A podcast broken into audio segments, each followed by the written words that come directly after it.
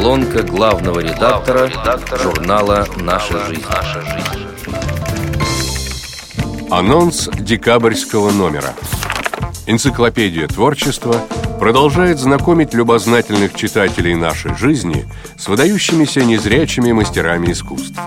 В декабре героиней Ольги Офицеровой станет белая леди джаза, которая гораздо менее известна, чем другие великие слепые певцы Америки. Этой певице легендарный Фрэнк Синатра однажды сказал «Если бы я мог, я бы отдал тебе свои глаза». А сказал он так потому, что удивительно талантливая молодая в то время певица по имени Даян Шур была слепа с рождения. Обладая голосом с диапазоном в три октавы, она сделала блистательную карьеру в американском джазе. Рубрика «Перечитывая заново» вновь обращается к жизнеописанию создателя образа Павла Корчагина – Эмоциональный и очень информативный материал Валентины Кирилловой «Живет потому, что помним» осветит некоторые малоизвестные эпизоды биографии выдающегося советского писателя. Каюсь, в последние годы я мало читала плоскопечатное издание. К сожалению, все время и внимание сейчас отнимает интернет – но узнав про недавно вышедшую книгу об авторе романа «Как закалялась сталь» Николая Алексеевича Островском, которую написала заведующая информационно-издательским отделом музея гуманитарного центра преодоления Тамара Ивановна Андронова, тут же поехала туда и приобрела ее. Новенькая, с автографом автора, сейчас она у меня в руках – на бордовом фоне обложки белая строчка «Слишком мало осталось жить». Нам, представителям старшего поколения, не надо объяснять, что стоит за этими словами. Мы, как клятву, повторяли назидательные цитаты из произведений Островского, стоя у классной доски на уроках литературы. Для нас он был символом мужества. Но у меня было к нему и личное отношение – так случилось, что болезни, бесцеремонно вторгшиеся в мой подростковый мир, дважды заставляли меня умирать на операционном столе. Врачи спасали меня, а я плыла по серому небу среди черных облаков. Мне было холодно, я хотела домой.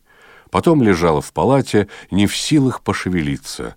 Ослабевший организм искал опоры. Почему-то мысли зацепились за картинку в учебнике, на которой изображен неподвижный Островский. Он был живой.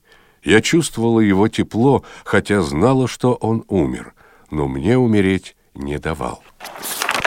Творческая высота европейского масштаба описана в отчете о международном конкурсе, который посвящен роли Луи Брайля в повседневной жизни инвалидов по зрению.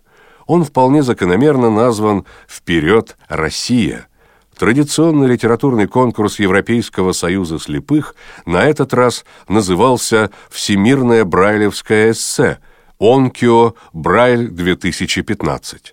Необходимо подчеркнуть, что наши соотечественники уже неоднократно пробивались в призеры очень престижного состязания талантливых сочинителей из государств Старого Света, однако нынешний триумф уникален. Разумеется, среди 24 участников оказались не только юные дебютанты, но и достаточно опытные эссеисты. Всего в острой конкурентной борьбе приняли участие представители 19 региональных организаций ВОЗ.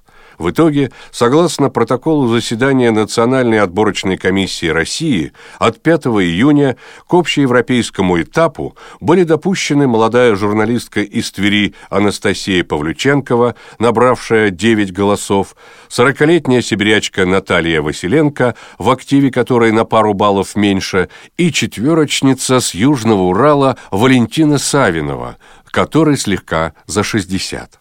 Хочу отметить, что русскоязычные прозаические миниатюры прислали 16 женщин и вдвое меньше мужчин. Видимо, поэтому в претендентской группе ВОЗ сразу же возникло устойчивое дамское большинство, хотя в итоге перспективный триумвират писательниц был проигнорирован иностранными специалистами разного профиля и чиновниками – Зато внезапно на материковом небосклоне, обремененного традициями европейского брайлевского эссе, ослепительно ярко блеснула двойная звезда 15-летних ребят из нашей страны. Даровитые восьмиклассники на практике добились умопомрачительного успеха, о котором прежде нельзя было и мечтать. Валерий Войлочников из Пензы и Владислав Иванов из Татарстана получили свои престижные награды даже вопреки давно сложившимся правилам. Для каждой представительницы прекрасного пола очень важно сформировать свой индивидуальный стиль.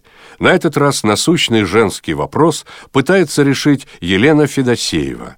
Надеемся, что ее яркий материал «Встречаем по одежке» поможет незрячим модницам достойно выглядеть в любой ситуации – при появлении на улице или в иных общественных местах человека с ограниченными возможностями здоровья все внимание окружающих обращается к нему и только к нему. Представители социума, к сожалению, до сих пор еще удивляются или впадают в замешательство, если рядом с ними оказывается человек в инвалидной коляске или с белой тростью. Так или иначе, но обстоятельство это возлагает на последних серьезную миссию, ведь для того, чтобы создавать мир равных возможностей, маломобильным гражданам приходится трудиться личным примером объяснять, что они могут быть не хуже, а в чем-то даже лучше других. Касается это не только образования, эрудиции, но и воспитания, поведения, внешнего вида. И если небрежность или отсутствие вкуса в одежде человека с хорошим зрением не привлекут особого внимания, то для незрячего они могут стать проблемой, которая помешает ему в общении или трудоустройстве.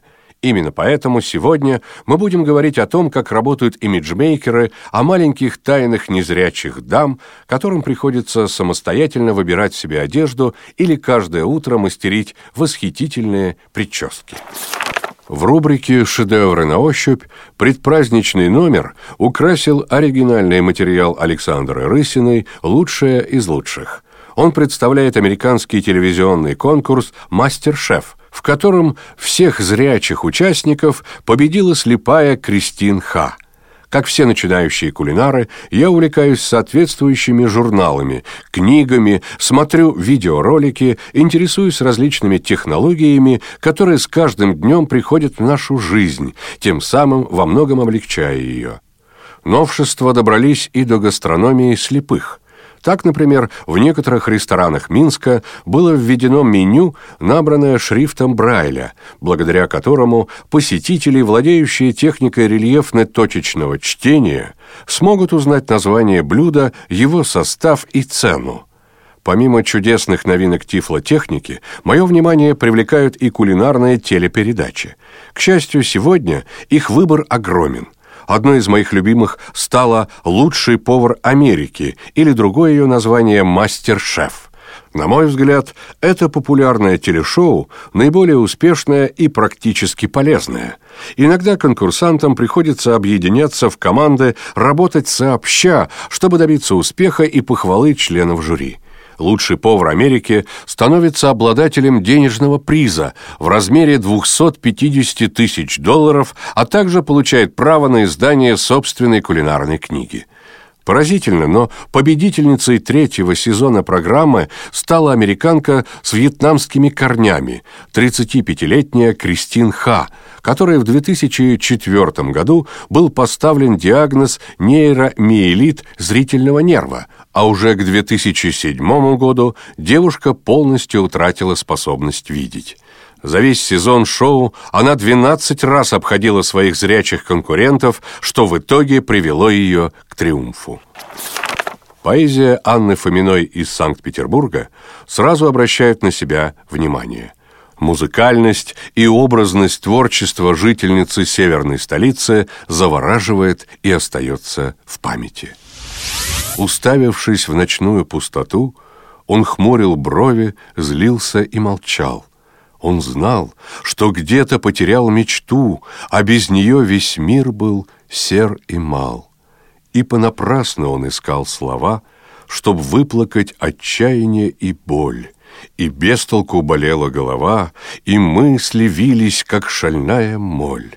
В изнеможении книгу он открыл, чтоб заглушить свой безотчетный страх, и не заметил, что источник сил — он держит в обессиленных руках. И понял он, что снова солнце свет Ему подарят завтра небеса. И так из века в век живет поэт. Творит и в муках верит в чудеса. Полминуты до неба, полшага до солнца. Я без страха смотрю в колдовскую лазурь. Ты явился с востока, где ветер смеется, Навсегда покидая тот край вечных бурь. Сновидения твои так просты и понятны, В них прозрачна река, воздух мягок и чист, Каждый новый рассвет дышит свежестью мятной И плывет по воде ветром сорванный лист. Постучись в мою дверь, отгони все сомнения, Я открою тебе, не спросив ни о чем. Я жила столько лет только этим мгновением, Столько долгих ночей тебя ждал этот дом. И тревоги твои унесет эта полночь И откроет тебе тайну всех моих слов. Ты вернулся сюда, чтобы вновь все исполнить, Чтобы стать воплощением моих вещих снов. Не спеши уходить, ветру преданный странник, Отдохни у огня, погрусти в тишине. Солнце высушит слезы, заживут твои раны, Прелесть нового дня ты откроешь во мне. Иду к тебе сквозь сумрак декабря, По снегу, по осколкам наших судеб, Лишь тусклый свет ночного фонаря Нам намекнет о том, что с нами будет, что мы, пройдя сквозь грозы и дожди, не зачерствеем, сердцем не остынем, и я твержу одно лишь слово — «Жди», шагая по заснеженной пустыне. И верю, ты меня все так же ждешь на перекрестке в этот день ненастный, но вижу я сквозь ледяную дрожь, что утро будет солнечным и ясным. Равнодушный ко всему, он гулял по магазинам, улыбался своему отражению в витринах, строил глазки, не стыдясь, симпатичным продавщицам, тратил деньги на показ, на ненужные вещицы. Он пытался позабыть о своих обидах старых, боль свою похоронить среди скидок и товаров. Но напрасно он искал в этих стенах утешения — не сумел торговый зал утолить его мучения. Он не смог себе купить ни забвения, ни счастья и отправился бродить дальше молча, безучастно. Свободен ты, как вешний сад, и этим счастлив ты вполне. И гости радостно спешат в твой старый замок на холме. Столы искрятся серебром, бокалы пенятся звеня, Друзей и песен полон дом, Лишь нет там места для меня. Меня не в силах ты понять, И слов моих не слышишь ты, Боясь свободу променять На бесполезные мечты. Но что тебе сулит она, И что найти стремишься в ней? Ей одиночество цена — и холод ветреных ночей. Не лучше ли вместе коротать зимою долгие часы и прелесть летнюю вдыхать и свежесть утренней росы?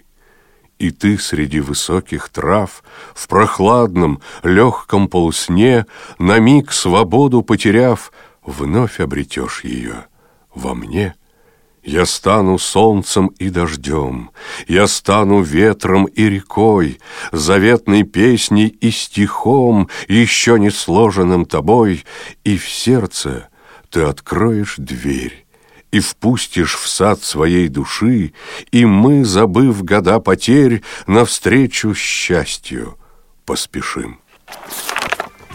С уважением, главный редактор журнала «Наша жизнь» Владимир Бухтияров.